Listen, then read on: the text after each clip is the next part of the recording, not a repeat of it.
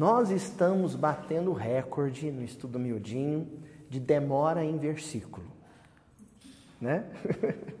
nós estamos naquela passagem do Evangelho de Mateus que estuda o conceito de discípulo, o que vem a ser discipulado com Jesus, com o Evangelho. Já estudamos o versículo 1 do capítulo 10, estudamos o versículo 2. E aí, no versículo 3, nós estamos demorando um tanto mais. Por quê? Porque nós vamos analisar o sentido, as nuances, as minúcias que se ocultam por detrás do nome de cada discípulo ou a referência que é feita a cada discípulo, e aos poucos compor esse grande conceito, esse conceito maior, que é o de discipulado com Jesus. O que é ser discípulo de Jesus. Aí nós analisamos o primeiro par, que foi os dois irmãos, Simão Pedro e André. Depois analisamos o segundo par, que foram mais irmãos, João e Tiago. E quando chegou na semana passada, o projeto para a reunião anterior era o de estudar os amigos Felipe e Bartolomeu. Mas o que aconteceu? Nós estudamos só o Felipe. só o Felipe. O que, que nós vimos sobre Felipe de tão extraordinário que a gente ficou uma, reuni uma reunião inteira estudando um nome? É um negócio, gente, que Ó, se o pessoal começar a falar aí Brasil afora mal de mim, dizendo que eu sou perturbado, eu vou dar razão para eles. Eu não vou ficar ofendido, não. Porque ficar uma hora e quinze falando a respeito de um nome não é um negócio muito comum mesmo, não. Mas quem. Como? É, e vocês estão. É porque eles não, não têm um nome para xingar. Mas ninguém vai embora, fica aqui junto, né? Então, a semana passada, nós estudamos o nome Felipe. Por que, que a gente ficou uma hora e quinze estudando o nome Felipe, antes que alguém que está vendo o vídeo agora ache que realmente a gente é doido? O nome Felipe, ele entra naquela lista de nomes muito comuns na Israel, na Palestina do século I, mas que não tem origem hebraica e nem aramaica é um nome de natureza helenística ou grega. Então, durante a expansão do império do Alexandre o Grande, ele levou a cultura grega para o Oriente. Toda aquela região ficou sob domínio macedônio. E em função disso, Israel, todas as regiões de Israel, da Palestina, né?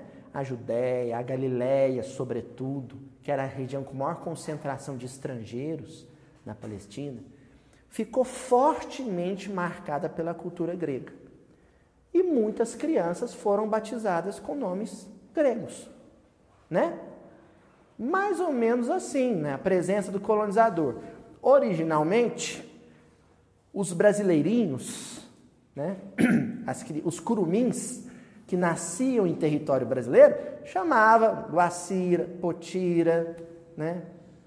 É, chamava Peri, eram os nomes indígenas. Só que com a presença portuguesa, aí começaram a nascer Joaquim, José, Manuel, né, Antônio. Então a presença do colonizador, o colonizado passa a batizar o nome dos filhos com o nome que ele acha interessante, bonito, alguma coisa assim, do colonizador. Então muitos galileus tinham nomes gregos. E aqui o Felipe tinha um nome grego que, que queria dizer o nome grego dele? São duas palavrinhas que vão compor uma, uma outra palavra. A palavra filos, que quer dizer amigo ou amante, aquele que ama algo ou alguém. E hipos, e hipos. Hipos quer dizer cavalo. Foi isso que nós estudamos na semana passada. Filos e hipos formando Filipos, quer dizer o amante ou aquele que ama os cavalos. Quem eram aqueles que amavam os cavalos na Grécia Antiga? A nobreza, a elite social, a aristocracia. Então, Filipos é uma expressão que diz respeito à nobreza, à elite, à aristocracia. O que, que a gente extraiu de espiritual desse conceito? Assim como no plano físico, no plano material da existência, entre os encarnados, existe uma classificação social, uma estratificação social, que dividem os grupos em nobres, né? a classe A, a elite social, os estudados, os cultos, os ricos, os empresários, né? E os pobres, com pouca cultura. Essa estratificação social existe, isso não é segredo para ninguém. Também existe uma estratificação, uma categorização dos espíritos na vida espiritual. Mesmo, Luiz, existe pobre e rico no plano espiritual? Sim. Só que é outra riqueza e outra pobreza. O critério de classificação é outro. Enquanto aqui no plano físico, o que classifica ou situa alguém como nobre, alguém da aristocracia, da elite, né? ou da meritocracia moderna, onde as pessoas ocupam um melhor lugar por mérito político, por mérito acadêmico, por mérito empresarial. Na vida espiritual, o critério é outro. É a elevação moral. Elevação moral a gente traduz como a capacidade de viver bem com os outros.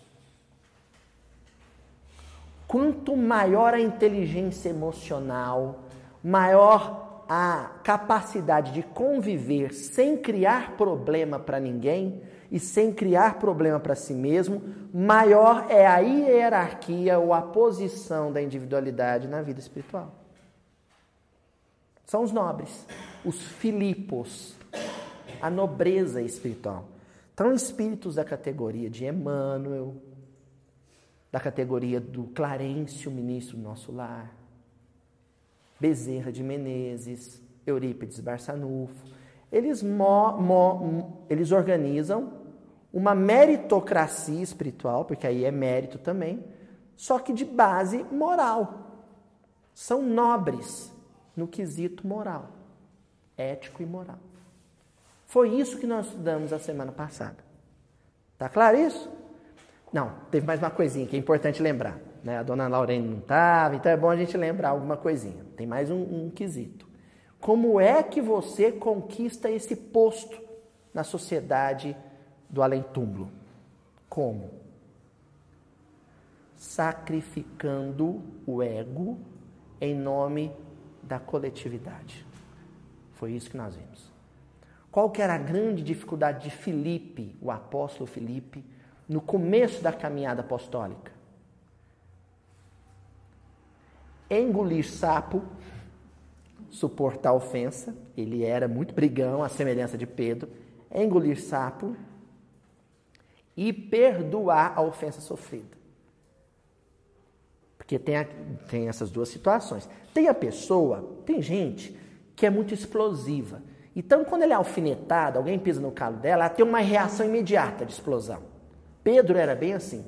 Só que eu conheço pessoas que são assim, mas têm uma grande capacidade de perdoar. Explode na hora, mas daí a pouco tá tudo bem. Tem outros que na hora respira fundo, não reage, não revida, mas fica 30 anos curtindo aquela mágoa. Entendeu? E o Felipe era da segunda categoria. Pedro era da primeira categoria. Ele explodia, mas sabia relevar facilmente. Felipe não. Felipe é aquele que foi para Nazaré, isso está descrito lá no livro Boa Nova, né? Ele vai para Nazaré na companhia de Pedro, mas quando eles voltam, Pedro teve todas as explosões possíveis lá em Nazaré. Mas quando voltou, voltou meio aliviado, né? Já fiz estrago lá, já arrependi, tá tudo certo. Felipe não, ele volta curtindo aquilo. Quando ele encontra Jesus, aí faz a caveira de todo mundo. Primeiro ele começa falando mal dos nazarenos, dos conterrâneos de Jesus. Olha, Senhor, o povo lá em Nazaré não gosta de você, não. Aí Jesus fala para ele da importância de se ter caridade, tolerância, compreensão, entendimento com a multidão. Aí, não satisfeito, o Felipe pega e entrega os companheiros. É, Senhor, mas também tem uns companheiros aqui no grupo que eles também estão falando mal de mim. Estão dizendo que eu não entendi o ensinamento do Senhor. Aí Jesus vira para ele e fala assim: É mesmo, estão dizendo isso, Felipe? E é verdade?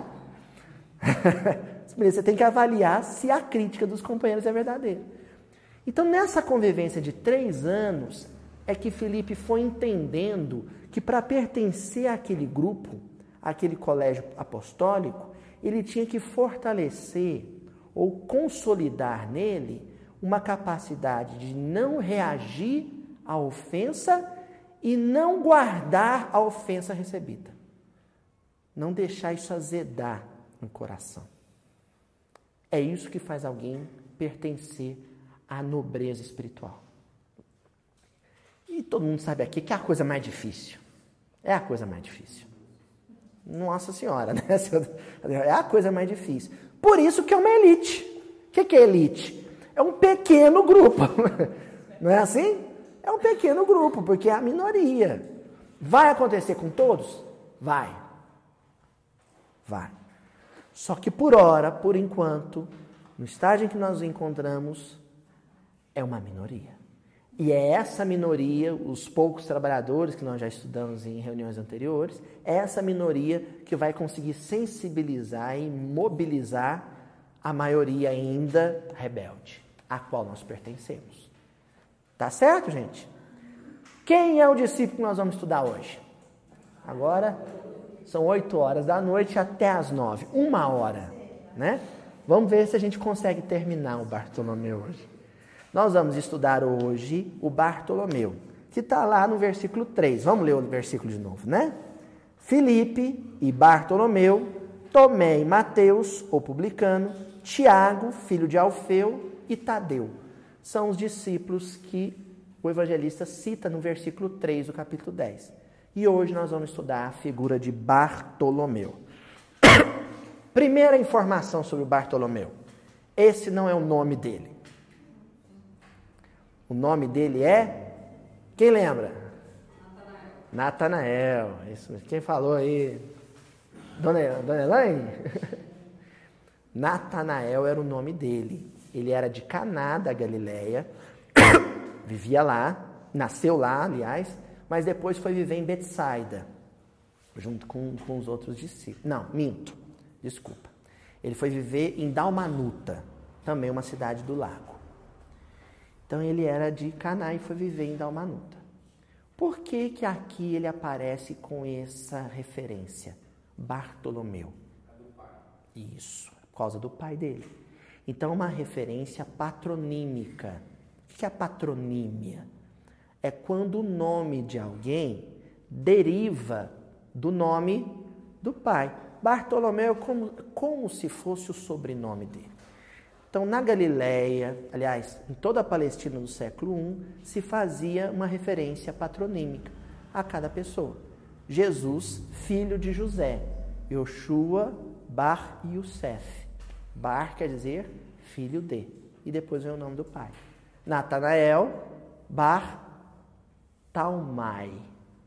Porque a gente conhece a adequação ou a transformação que o nome original sofreu ao longo dos séculos. Bartolomeu é como nós conhecemos hoje. Mas a expressão aramaica original é Bartalmai. Natanael Bartalmai. Natanael, filho de Talmai. O que, que eu pensei na hora que eu pesquei essa novidade aqui sobre a figura de Bartolomeu? Que no versículo anterior, quando nós estudamos a figura de João e Tiago, a gente pouco explorou os nomes João e Tiago. Qual foi a vedete, a estrela da reunião? O nome do pai deles, Zebedeu. Do nome do pai deles, a gente extraiu uma porção de coisas, uma porção de informações importantes para conceituar discipulado. Hoje nós vamos fazer a mesma coisa. Então, nos interessa que hoje não tanto o nome do discípulo, interessa mais o nome do pai, que era Talmai. Talmai. Vou soletrar em português, gente, mas assim, né, forçando barra, T-A-I Perdão, T-A-L-M-A-Y, Talmai. Por que, que não interessa tanto isso em português? Porque, na verdade, é escrita em hebraica, né, para a pronúncia dele em hebraico. Talmai.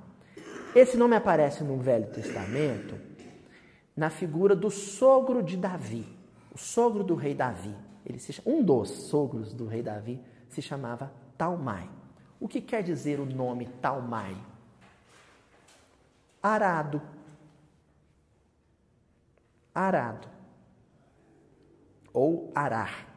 Tanto vale para o verbo quanto para o dispositivo, para o mecanismo. O ato de arar? A ação do arado. É isso que nós vamos estudar hoje. Então, nós teremos uma aula de agronomia hoje aqui no centro. Nós vamos estudar sobre o arado. É isso? Ah, até poderia ser, dona Joaninha, se Jesus não tivesse usado de uma maneira tão ostensiva e tão significativa a palavra arado para apresentar conceitos muito superiores. O preparo, né? Bom que o Tonzinho falando, é muito enrolado esse Luiz, vamos direto ao assunto, né? O preparo espiritual pronto, fecha o centro, desliga a câmera, vamos embora. Calma, Tonzinho, vamos, tem, vamos dar uns volteios por aí antes. Arado, olha só. Lá no Evangelho de Lucas, no capítulo 9, versículo 62, Jesus dispara um torpedo espiritual que olha, isso ficou sendo macerado por teólogos do mundo inteiro nos últimos dois mil anos. O que, que Jesus diz no versículo 62, do capítulo 9 do Evangelho de Lucas? Ninguém que lança a mão do arado e olha para trás é apto para o reino de Deus. Eu já disse várias vezes aqui na nossa reunião que o versículo que eu estava lendo era o mais importante do Evangelho. Eu já devo ter falado isso umas dez vezes, com uns dez versículos diferentes. Hoje eu vou falar de novo. Esse aqui é o versículo mais importante do Evangelho. Em cada um eu dei um motivo diferente. O motivo desse aqui é, é simples. Jesus está impondo, impondo entre aspas, né? Ele está apresentando para nós a condição para ser feliz. Porque pertencer ao reino de Deus, ou entrar no reino de Deus, ou deixar que o reino de Deus entre em você, é o mesmo que dizer: sou ou serei feliz. O reino de Deus é símbolo de plenitude, de regozijo, de felicidade, de ordem espiritual. Quando Jesus diz que uma pessoa que lança a mão do arado e olha para trás, não está apta a entrar no reino de Deus, ele está dizendo que essa pessoa vai padecer de uma infelicidade enorme. Alguém aqui é plenamente feliz? Estou perguntando para o pessoal da internet. Gente, vamos pôr o pé no chão e vamos jogar limpo, né? Nós temos momentos de paz, né? De bem-estar, de conforto, de boa. Momentos. Felicidade nós, nós não conhecemos. Nós não somos felizes. Grande parte do tempo nós somos pessoas extremamente infelizes. Eu sou infeliz. Às vezes a gente quer fazer um, uma autoafirmação e até diz, ai, eu sou uma pessoa tão feliz. É um otimismo ingênuo, né? Nós não somos felizes, nós vivemos num mundo de provas e expiações. Depois disso, ainda tem uma etapa de regeneração para depois chegar em mundos felizes ou ditosos. Então, ainda tem muito chão para caminhar. Nós não somos felizes. Se nós não somos felizes, então nós ainda não conhecemos o reino de Deus.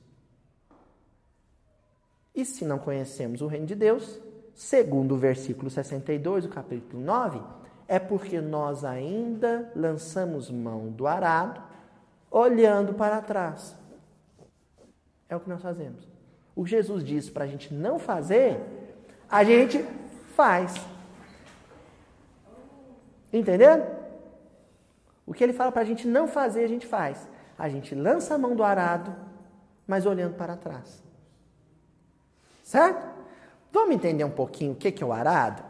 Parece uma coisa meio doidinha, né? Explicar o que é um arado, mas nós estamos no século 21 e eu tenho certeza, gente, eu dou a cara a tapa, de que tem muito adolescente que vai estar assistindo esse vídeo que não sabe o que é um arado. Né? Não sabe o que é um arado. O que é um arado? O arado é um mecanismo na atividade agrícola que tem por finalidade revolver ou aerar a terra. Quando você mexe a terra, quando você rasga a terra, você corta a terra, você abre na terra fendas microscópicas para que a terra se oxigene, para que o ar entre nela. Daí, arado, aerado, aerar ou arar. Você mexe na terra para que a terra possa respirar. Pronto, achei um termo correto para que a terra possa respirar. Porque quando um solo ele fica muito tempo sem ser tratado, sem ser trabalhado, a ação do tempo, a pressão atmosférica, a movimentação de animais e pessoas sobre esse solo vai compactando o solo. E o solo vai ficando duro, compacto, rígido. E solo rígido, compacto, duro ele não recebe a semente. É isso mesmo, Adriano? Adriano é professor de geografia. Falei muita besteira? Ah, deve ter falado. Nessa parte de oxigenar a terra, eu devo ter falado alguma besteirinha, mas vocês entenderam, né? Então, você tem que revolver o solo, mexer o solo, para que a terra fique fofa, aerada e possa receber de forma é, benevolente a semente, abrigá-la, agasalhá-la e dali então ocorre o processo de germinação. O arado, ele é uma lâmina que vai cortando o solo. E porque é um dispositivo grande, um mecanismo grande, precisa de uma força auxiliar à força humana, que vai arrastar o arado, puxar o arado. É atração animal. Então você precisa de um homem para conduzir, dar direção.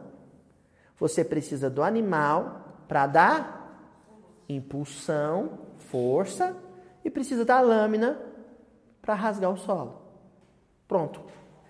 Esse arranjo é o arranjo que vai arar a terra, preparar a terra para uma futura sementeira. Até aí tá tudo bem? Claro? Bom. O Emmanuel vai comentar esse versículo no livro Pão Nosso, capítulo 3. O título da lição é O Arado.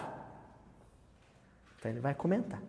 E ele começa dizendo assim: efetivamente, se desejasse, o mestre criaria outras imagens. Poderia reportar-se às leis do mundo, aos deveres sociais, aos textos da profecia, mas prefere fixar o ensinamento em bases mais simples. Jesus precisava trabalhar com um conceito muito transcendental, ou seja, que vai muito além da nossa condição de aprender. Ele podia recorrer à filosofia de Sócrates, a essa altura já tinha, né? Os discípulos de Sócrates já, já tinham produzido sua literatura. Ele podia ter recorrido à sabedoria de Roma, ele poderia ter recorrido, inclusive, aos escritos dos profetas da raça, dos profetas judeus. Mas ele preferiu apresentar um conceito muito profundo para nós através de algo simples. O que é algo simples? Algo vulgar Vulgar vem de vulgo. Vulgo é povo. Algo que fazia parte do cotidiano do povo. É isso. Porque a literatura de Sócrates, né, dos discípulos de Sócrates, a sabedoria de Sêneca, a sabedoria de Confúcio, a sabedoria dos, do, do, dos profetas judeus isso tudo estava nas mãos de uma minoria culta. E Jesus não trouxe o evangelho para uma minoria culta. São coisas extremamente complexas, são eficazes, são importantes, né? Jesus trouxe o evangelho para o povo. Então, assim, aqui eu começo dizendo, aproveitando esse comentário do Emmanuel, para fazer, não digo um alerta, mas uma observação mais mordaz. Eu já escutei muitas vezes alguém dizer o seguinte: vocês, vocês, porque eu e a minha turma, né? Vocês estão popularizando, vulgarizando muito o Evangelho. Porque o estudo minucioso do Evangelho é para iniciados. Aí, de repente, você grava isso e põe no YouTube para milhares de pessoas. Não pode. Gente, tem pessoas que têm esse posicionamento de que é um estudo tão é, delicado que deveria ser feito por alguns. Não, porque Jesus não fez isso. Jesus arranca a lei de Deus de dentro do sinédrio, de dentro das sinagogas e leva isso para a beira do lago. E lá na beira do lago ele vai ensinar isso para o povo. E para ensinar isso para o povo, ele não podia citar trechos do banquete de Platão ele tinha que recorrer àquilo que era usual, que era corriqueiro na vida do povo. E não tinha nada mais representativo do labor do povo do que pastorear ovelhas, a pesca no lago de Nezaré e o preparo da terra para a semeadura. Aqui nós temos o exemplo de Jesus, né? a metáfora poderosa do cultivo da terra, da agricultura. Tá certo? É isso que o Emmanuel está dizendo. Fixar o ensinamento em bases simples. Quem tenta complicar muito, quem tenta complicar muito é porque não quer que todo mundo saiba o que ele sabe. Nosso esforço tem que ser sempre o de tornar acessível aquilo que é mais hermético. Sabe o que é hermético, né? Lacrado, fechado. A gente tem que deslacrar isso, tem que abrir isso e deixar as luzes do Evangelho, né, o perfume do Evangelho, viajar por aí. É isso que o Emmanuel está dizendo. Aí, o Emmanuel vai começar a descompactar o arquivo ele vai começar a explicar o que está por detrás do exemplo do arado. O que está por detrás disso? E ele começa dizendo assim, sobre o arado. É pesado, primeira coisa que ele diz, é pesado, demanda esforço de colaboração entre o homem e a máquina, provoca suor e cuidado e, sobretudo, fere a terra para que produza.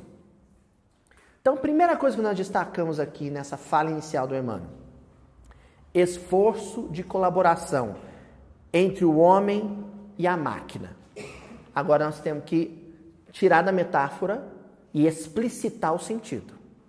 Quando Jesus dá esse exemplo, ele está posicionando Deus, o homem e as circunstâncias. Vamos repetir que isso é muito importante, gente.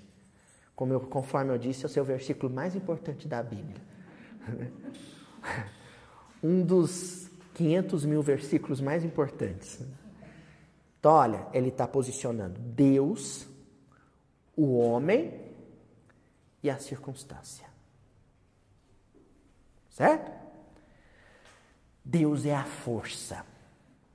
É o que faz as circunstâncias acontecerem e o homem se movimentar. Qual que é a definição da questão número um de O Livro dos Espíritos? Inteligência suprema, causa primária de todas as coisas. Então, Deus é o play, é o start. Deus é o que dá origem ao movimento. O universo é movimento. E o movimento principia, tudo principia em Deus e tudo finda em Deus. Olha só. Deus é a fonte maior do movimento que mantém todas as coisas vivas e ou operantes. No exemplinho que nós estamos dando, Deus seria a força do cavalo ou do touro fazendo tudo se movimentar, arrastando tudo ou empurrando tudo. O homem é o homem. O homem é quem vai dar direcionamento. O homem é quem vai dar aproveitamento. Entenderam? E o arado, o mecanismo, a lâmina cortando o solo, são as circunstâncias. Então, olha só. Deus faz as circunstâncias acontecerem e apresenta o homem para as circunstâncias e as circunstâncias para o homem. Pronto. Agora, tirar proveito das circunstâncias, dar direcionamento às circunstâncias para o bem, isso é a função do homem dentro desse arranjo. Isso é função nossa. Então, Deus nos dá a vida, nos apresenta a circunstância, depois nós vamos viver. Agora, nós podemos direcionar nossa vida para o bem ou não direcionar, que equivale a dizer para o mal. Deixar a vida me levar, não é assim o verso da canção do Zeca Pagodinho? Deixa a vida me levar, e o povo canta isso com um copo de cerveja na mão. Né? Porque é basicamente isso que tem acontecido. As circunstâncias são apresentadas para nós e nós vamos capotando, morro abaixo, sabe? Junto com as circunstâncias, nós vamos simplesmente vivendo as circunstâncias, mas sem direcionamento. O que é dar direcionamento? É tirar proveito. É permitir que as circunstâncias revolvam, arem o solo dos nossos corações.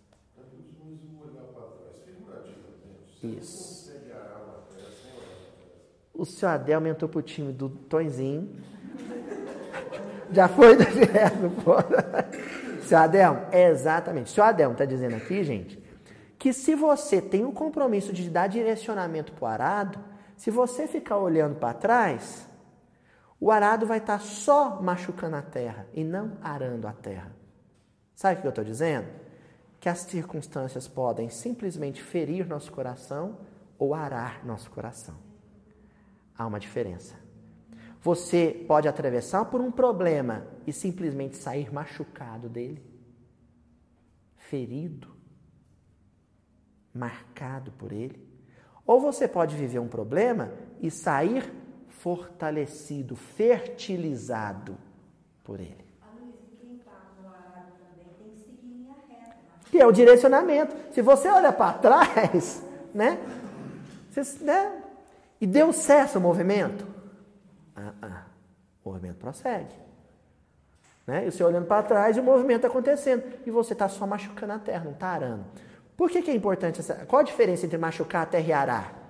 Porque quando o arado ele se movimenta, ele vai abrindo na terra sulcos, valinhas. É ali que vai semear. Entendeu? Se você só mexe a terra sem abrir os sulcos, o que, que vai acontecer? Você não vai ter azeiras, né? Você não vai ter. Ah, tem uma palavra que eu acho mais bonita para isso. Agora me fugiu não vai ter as searas. Sabe, a gente fala tanto no movimento espírita, a seara, a seara. Seara é isso. É o caminho da plantação. Isso.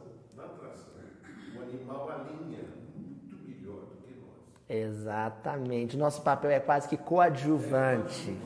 Isso. Olha só, gente. Mas você que está ficando certinho. O seu Adelmo está dizendo aqui que o animal, olha que coisa bonita, né? O animal, ele dá força, mas ele também dá direcionamento, um direcionamento central, principal. O direcionamento que o homem dá, ele é um direcionamento complementar. E importante. Teoricamente, até poderia a força já fazer todo o serviço, mas a participação do homem é importante, porque o solo está sendo arado para quem? Para o animal ou para o homem? Para o homem. Quem é o beneficiado daquilo? O homem. E aí entra a vida, né, gente? Deus faz a vida acontecer e dá um direcionamento principal. A gente só tem que dar a nossa contribuição final. Por que, que Deus cobra isso da gente, exige essa participação da gente? Porque o interesse é nossa vida, é para nós. A obra divina é em função do homem. É isso que. Entendeu? Ó? Enfim, Deus cria o contexto, põe o contexto para funcionar. Vamos pensar no contexto familiar? O arranjo vem da espiritualidade. A espiritualidade vai promovendo os reencontros. Pronto. A espiritualidade promoveu os reencontros, reuniu ali o Zezinho, o Joaquim, o Luizinho e a Mariazinha. Naquele contexto. Está ali apresentada para cada um ali a circunstância. O arado. Cada um tem dentro de si a terra, que é o coração. Agora, como cada um vai aproveitar a circunstância para o preparo do próprio coração, isso é de fora íntimo. Isso é de ordem individual e intransferível. Tá claro isso, gente? A irmã vai continuar explicando outras coisas. Ó. O que, que o arado faz? Fere a terra para que produza. Se o arado, a circunstância, ferir o nosso coração, mas sem produção, de forma improdutiva, a gente só sangra, que nem a mulher hemorroísta. Porque se você vive numa família difícil, com pessoas difíceis, difíceis, e só chora, isso não quer dizer que você cresceu. Você chora e reclama, chora e reclama, chora e reclama, chora e queixa, chora e briga. Se essa convivência familiar não te transformar em alguém melhor, você só saiu dela machucado. E não sulcado, e não arado, e não preparado para uma futura sementeira. Que agora a gente vai dar uma pausa para explicar a associação entre o preparo da terra e a semeadura. Todo entendimento que nos chega, seja através de um livro, de uma palestra, de uma conversa íntima com alguém, dos oráculos da natureza. o que, que são os oráculos da natureza? Lá no livro Morro Alto, que eu escrevi, tem lá um monjolo. Um dia, percebendo, olhando para o monjolo, né? No Google, pelo Google, claro, eu não tinha visto ele de perto, né? Olhando para o funcionamento do monjolo, o monjolo foi um oráculo. Ou seja, Deus falou através do monjolo e eu percebi ali, no mecanismo dele, o processo reencarnatório evolutivo se dando. Isso é entendimento que me chegou através de um, de um objeto.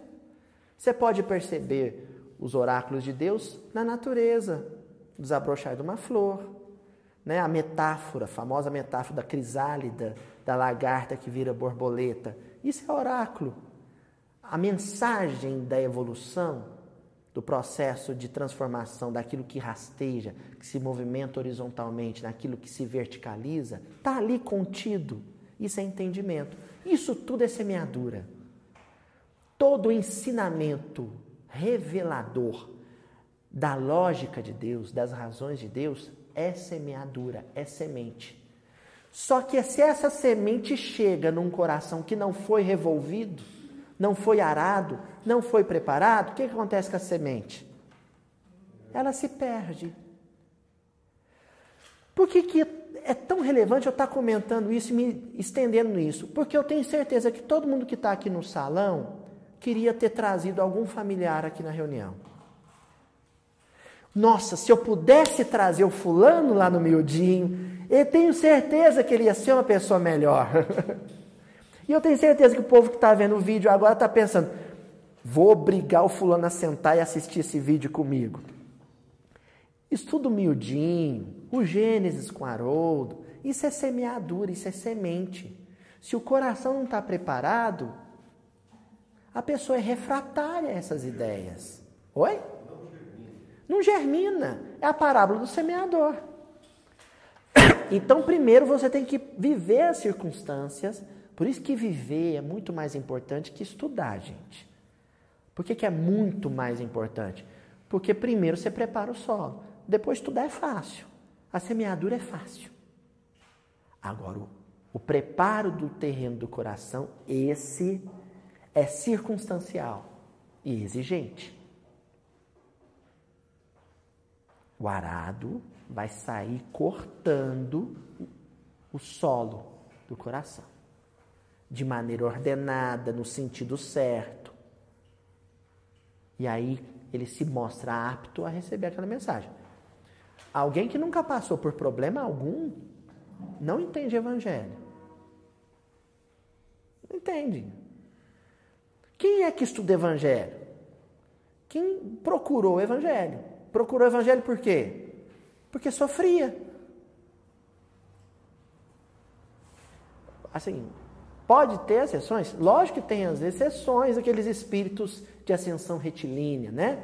Mas, grosso modo, a maioria, eu, vocês, imagino, nós chegamos até o Evangelho por sofrer, porque as circunstâncias criaram em nós um solo preparado, um solo fértil para receber a semente agora. Bom, continuando. O arado constrói o berço das, seme das sementeiras e à sua passagem o terreno cede, para que a chuva, o sol e os adubos sejam convenientemente aproveitados. Olha, aqui tá, a coisa é rica aqui. Primeiro, a Amanda vai dizer que as circunstâncias fazem o nosso coração ceder. A gente usa muita expressão, fulano tem um coração duro. É solo compactado, rígido tem que passar arado ali, ele tem que passar por circunstâncias que vão amolecer aquele coração. Depois que aquele terreno ficou menos duro, ficou mais fofo, aí entra os componentes. Aí o Emmanuel cita três, os três fundamentais: chuva, sol e adubo. Nós já vimos aqui em reuniões anteriores que água, em toda a Bíblia, água representa transformação. O maior exemplo disso é o dilúvio. A água chega para renovar, transformar.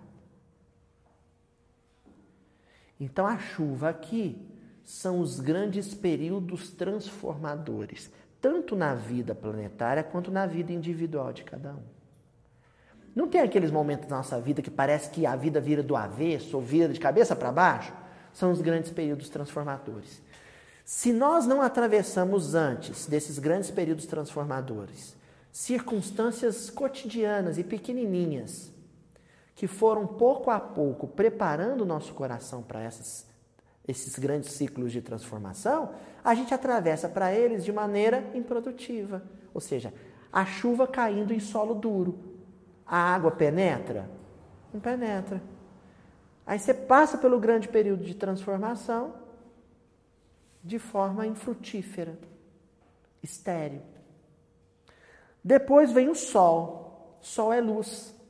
E luz é a semente, o entendimento, o conhecimento. Mesma coisa. Se você antes não viveu circunstâncias que te prepararam, depois a luz do entendimento chega, a luz do conhecimento chega, mas você não está apto para recebê-la. Porque a luz só é relevante no processo de plantação se a semente germinou. A luz não é importante para a terra em si. Ela é importante para aquilo que vai germinar da terra. O conhecimento espiritual só é importante para o sentimento se do sentimento brota, germina um entendimento previamente semeado. Tá claro isso? Ou não? Se precisar, eu explico de novo. Ó, como é que funciona? Primeiro, as circunstâncias fazem o seu coração ser mais flexível, mais acessível, mais, né? mais paciente, mais tolerante com a dor, com a, com a dificuldade do outro. Pronto. Aí, em seguida, vem os períodos de grande transformação, que vão te irrigar, te tornar mais preparado ainda. Pronto. Agora meu solo do coração está arado e irrigado. Aí vem as grandes revelações. Aí vem um conhecimento profundo, a espiritualidade profunda, aquelas noções muito superiores que até então não tinha. Aí chega, aí aquilo vai morar dentro do meu coração. Aquilo é agasalhado pela terra. Certo?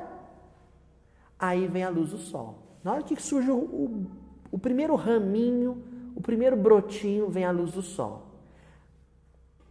Aí vem o estendimento superior.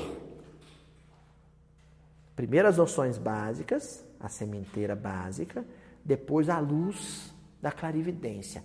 Aí é quando os, as esferas superiores se rasgam, rasgam o véu e elas se apresentam para nós. Ó, gente, a gente não passou nessa fase ainda não, viu? a gente só tem o BH. Eu estou falando aqui, mas nós estamos falando, o que, que nós estamos dizendo? Uma coisa é você estudar no miudinho quarta-feira. Outra coisa é que nem a Maria João de Deus lá no, né, no livro Carta de uma Morta, que saiu da Terra e foi passar por uns cursos lá em Júpiter, lá em Marte. Entendeu? É outro processo. E assim prossegue, até chegar no adubo, na fertilização. O que, que é a fertilização? A fertilização é o último nível.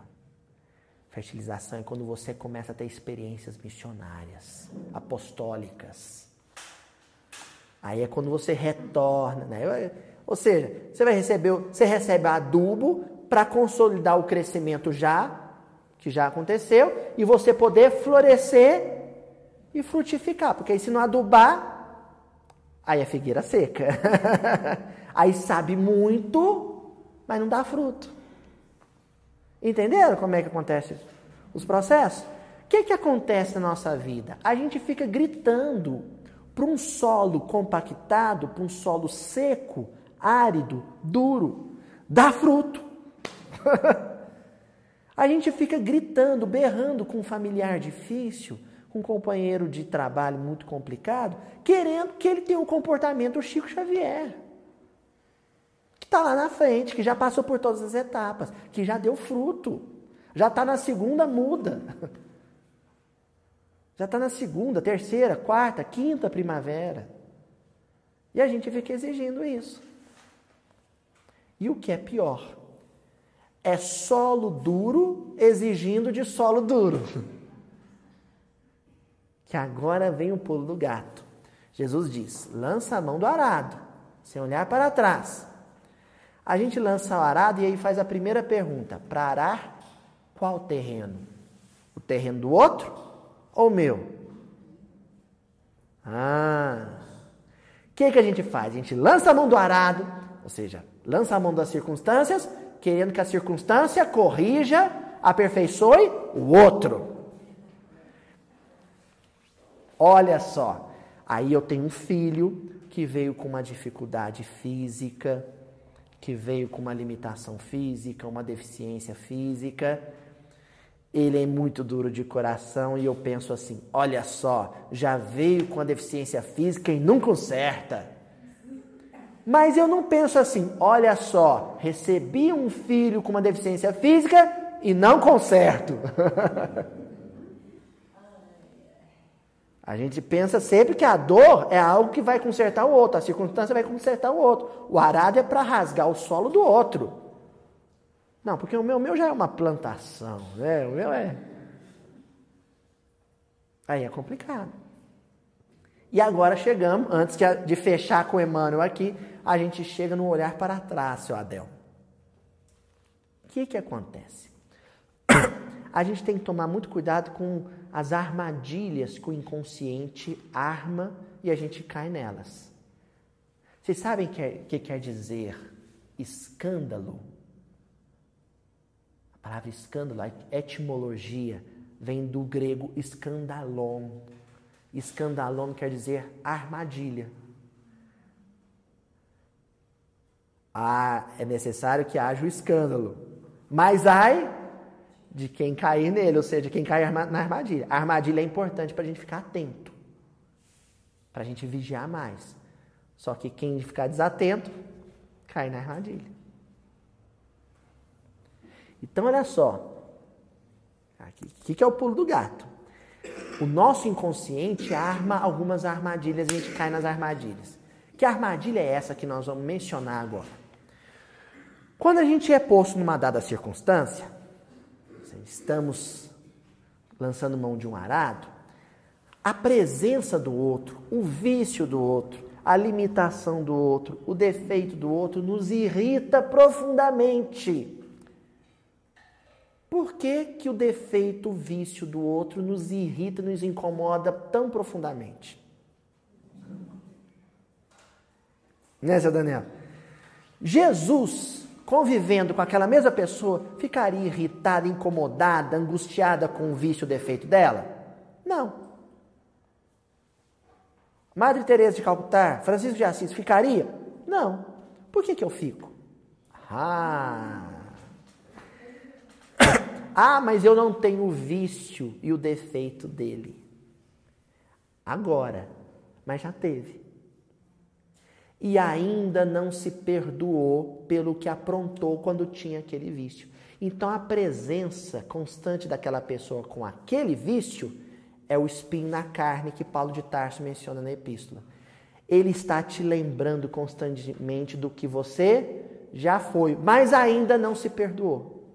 Porque se você superasse, se você perdoasse, se você não ficasse olhando para trás, aquilo não te incomodaria.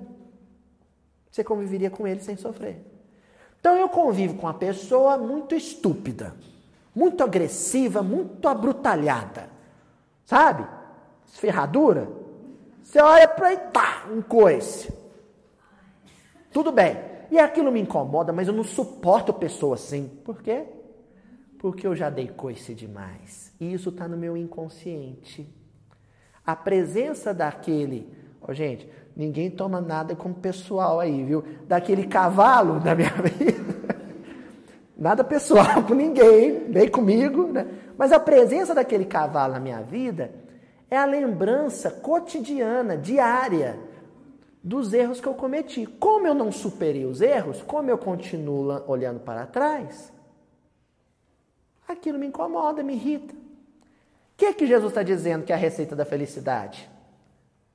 Lança a mão do arado, ou seja, vive a circunstância, convive com esse sujeito, mas não olha para trás, supera, se perdoa, deixa lá atrás. Porque no momento em que eu me perdoar, pelo que eu já fiz, a convivência com ele, ou seja, a ação do arado, da circunstância, vai ser produtiva. Senão, ela só vai me machucar. Luiz, mas como é que isso de se perdoar pelo que já fez? Ah, aí a receitinha é fácil de falar. que é assim. Eu olho para a pessoa, fixo na pessoa e estabeleço o seguinte raciocínio: Deus não criou ela assim e ela não está assim para continuar sendo assim. A vontade de Deus é soberana, ela é maior que tudo, e essa pessoa que hoje é assim, um dia vai ser melhor. Eu penso que vou estar falando isso da pessoa. Na verdade, eu estou falando isso para mim mesmo. O que equivale a dizer? Hoje eu sou uma pessoa melhor do que fui ontem, porque Deus não me criou para o erro. Se Deus não me criou para o erro, Ele não me condena. Se ele não me condenou, eu também não vou me condenar. Pronto, me perdoei. Quando você perdoa o outro, você, na verdade, inconscientemente está se perdoando. Se eu relevo o alcoolismo de alguém, eu estou perdoando o meu alcoolismo pretérito. Se eu relevo a estupidez e a brutalidade de alguém, eu estou perdoando a minha estupidez e a minha brutalidade pretérita. É isso. Nós estamos falando aqui daquela circunstância em que parece, aparentemente, eu não tenho vício do outro, por isso que eu não tolero o outro. Né? Porque tem aquela circunstância dos dois bicudos, né? Dois estúpidos. Não. Nós estamos falando daquela situação assim: nossa, eu sou tão carinhoso, tão calmo, tão paciente com Fulano, ele é tão estúpido comigo, eu não suporto isso nele. Nós estamos falando dessa situação. Você não suporta isso nele, porque você nem sempre foi calmo, paciente, carinhoso. Aí você precisa perdoar isso nele. Na hora que você perdoar isso nele, você perdoa porque você não está perdoando a pessoa, dona Joaninha, você está perdoando a atitude. E se você perdoa a atitude, você perdoa ela em qualquer pessoa, até em você mesmo. É o bonito da encarnação, porque você não sabe, nem tem noção quantos vagão dele Aí entra o Guimarães Rosa, o personagem Riobaldo, lá no livro Grande Sertão Veredas, que falava assim, seu Daniel. Eu quase que nada não sei, mas desconfio de muita coisa. então a gente quase que nada sabe sobre a vida pretérita, mas desconfia de muita coisa. E o Emmanuel, ele, ele é mais incisivo, ele diz assim, agora eu não vou lembrar o livro, gente, desculpa a referência, se alguém em casa encontrar, põe aí nos comentários do vídeo. Que o Emmanuel dizia o seguinte, se você quer saber quem você foi em vidas passadas, consulta suas tendências do presente. Se você quer saber qual foi o seu maior vício, o seu maior defeito no passado, averigua qual que é o erro no outro que mais te tortura e te incomoda. Pronto. Resolvido. Fechou aqui? Continua senhor Emmanuel.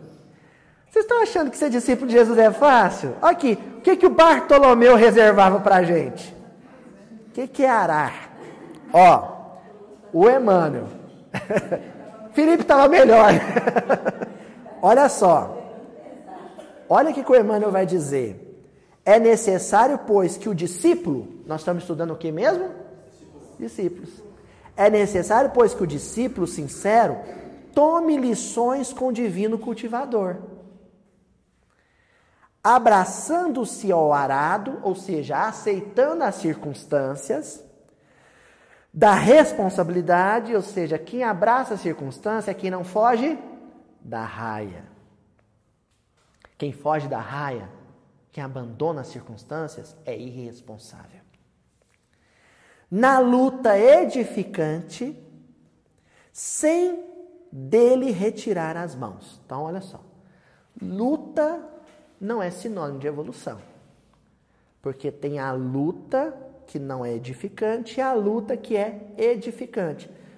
Tem a luta que destrói e a luta que constrói. O que, que é edificar? Por que, que o prédio chama edifício? Porque foi edificado. O trabalho do pedreiro diário é luta, edificante.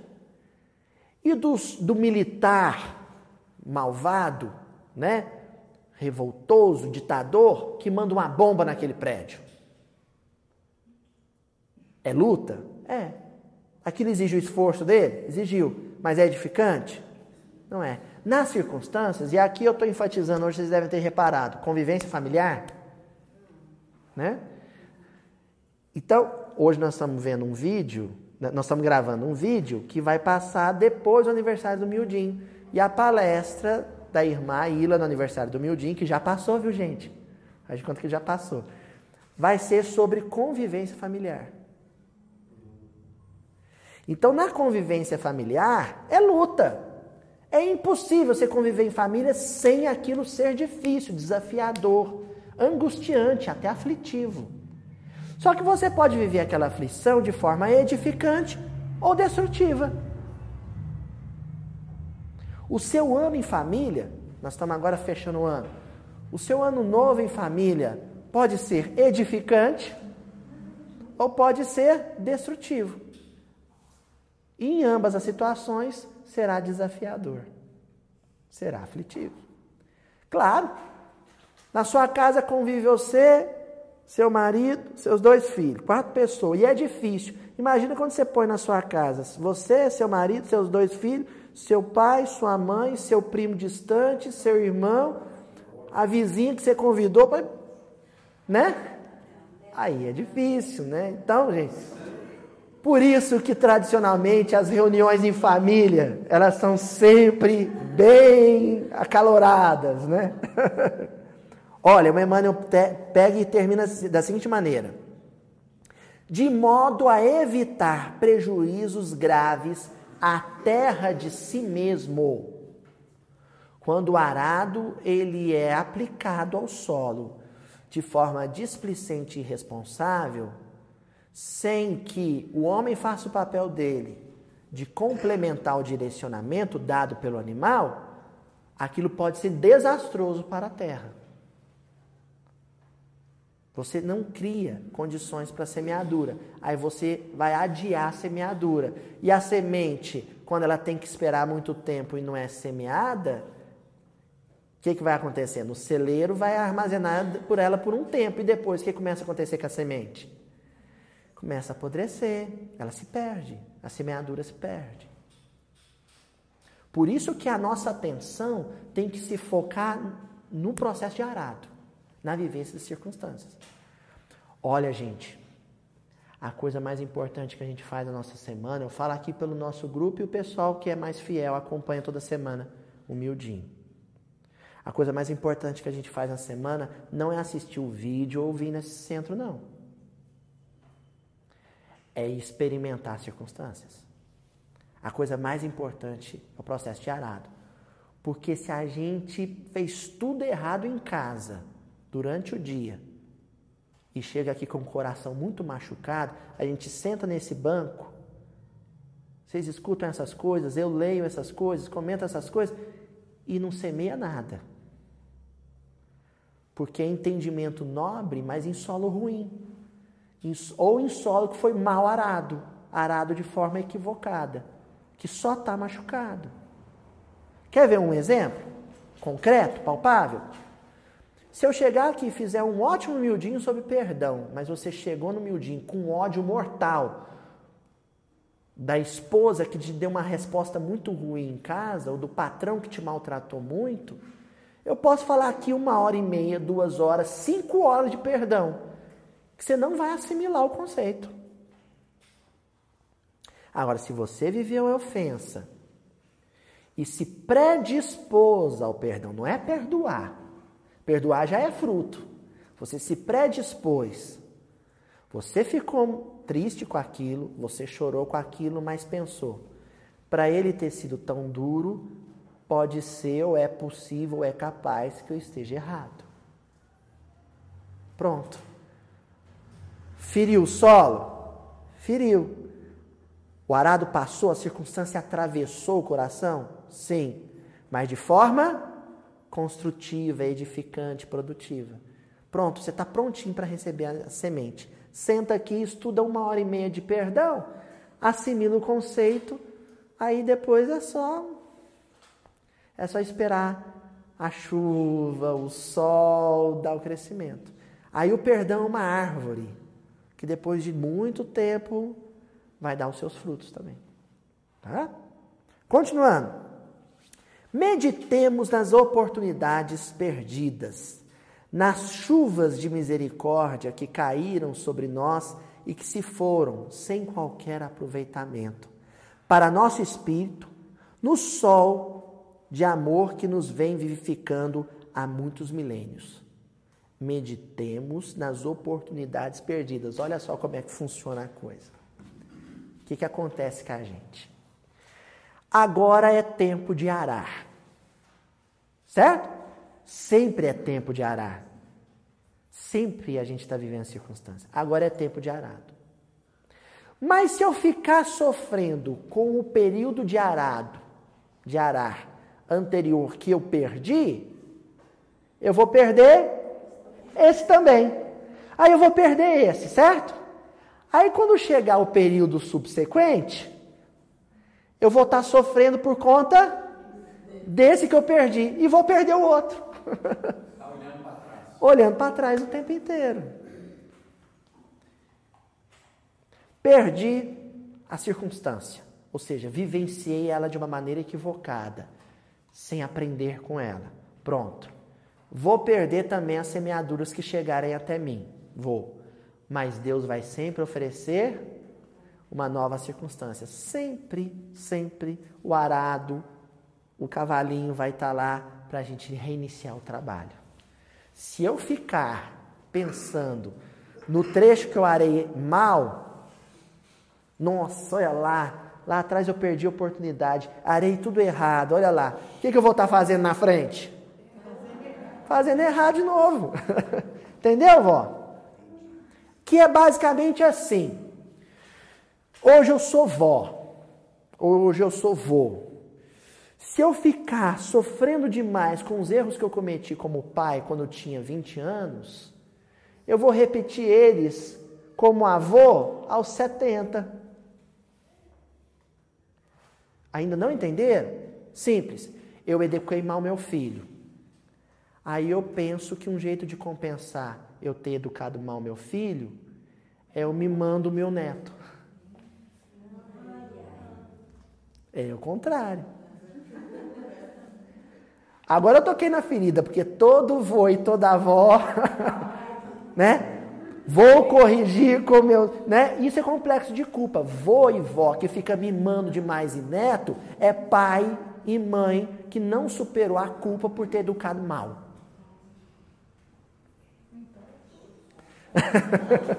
a maioria. Entendeu? E não é bem isso? Que é assim, olha só. Olha como é que funciona. Não deu disciplina para o filho.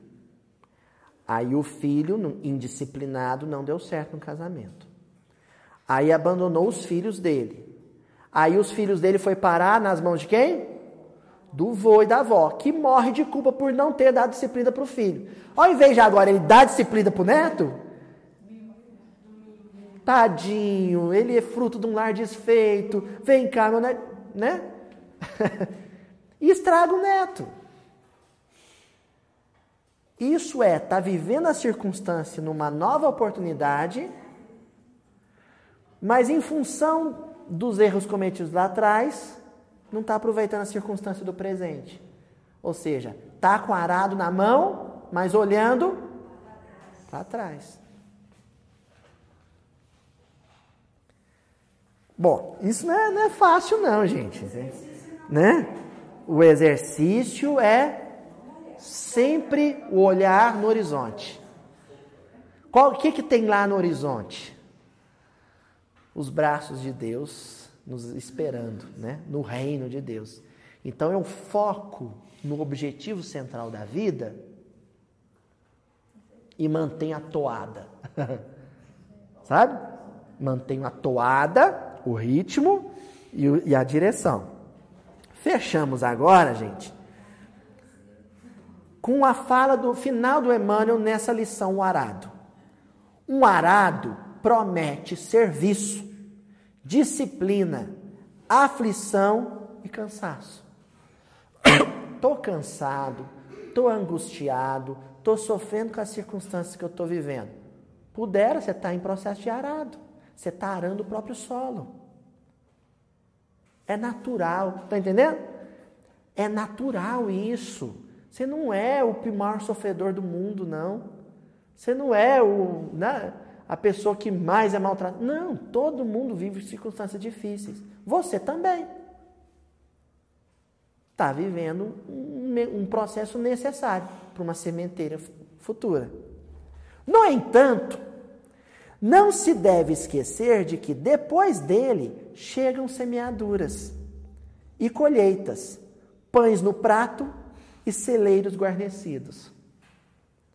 A gente sofre tanto com a dor do momento. Ó, tem uma história do Sócrates que eu acho extraordinária. Eu não me lembro agora, eu pedi perdão para vocês com qual discípulo dele que aconteceu. Mas o Sócrates, ele estava na cela preso né, pela autoridade tirânica em, em, em Atenas e tinha os pés algemados. Mas era aquele ferrolho, sabe, gente? É aquele, né? Não é algeminha hoje, né? Era aquela algema pesada, de metal pesado, que machucava os pés. Machucava os pés. Aí, Sócrates estava recebendo a visita, preso, recebendo a visita de um dos discípulos. Na hora em que entra na cela o algoz, o sujeito que estava ali para buscá-lo, para dar cicuta, o veneno para ele beber. Na hora que o sujeito entra, pega a chave, solta as algemas e vai dar a notícia de que, olha, você agora vai morrer, Sócrates abre um sorriso. Ai. Aí o discípulo fala: Mestre, você acabou de receber a notícia de que vai morrer e está com essa sensação, essa, essa, essa, cara boa, esse sorriso no rosto? Ele, claro. Eu estava com a algema nos pés e ele acabou de tirar a algema o alívio que eu senti nos pés. E aí ele fala de uma maneira brilhante que eu vou tentar, não vou nem parafrasear, vou tentar aqui traduzir, que é o conceito do seguinte: a nossa felicidade futura, ela é proporcional à nossa aflição presente. Pega um sapato apertado, gente, põe no pé, vai andar no centro da cidade uma tarde inteira. Depois vocês chegam em casa, tira o sapato e põe ele na bacia de água quente. Que gostosura que é. Entenderam? Não é? Sabe, tem coisa mais prazerosa? É a glória aquilo, né? É o nirvana. Isso, né? O Zé Amaral, né? o Zé Amaral, um companheiro querido lá de Divinópolis, ele conta a história do doido, que eu acho ótima, né? O sujeito lá no, no hospício, a gente se anedota, porque ninguém fica com um martelo e um prego no hospício, né? Mas o sujeito ficava lá com martelo, prego, punha o dedinho na ponta do prego e ficava martelando o dedo. Hum, né? Aquelas marteladas caprichadas. Hum. Aí o médico chegou perto dele, falou, mas meu filho, você está martelando isso aí, isso não dói, não? Assim, dói, dói do, doutor, doer dói. Mas quando eu paro, é uma gostosura.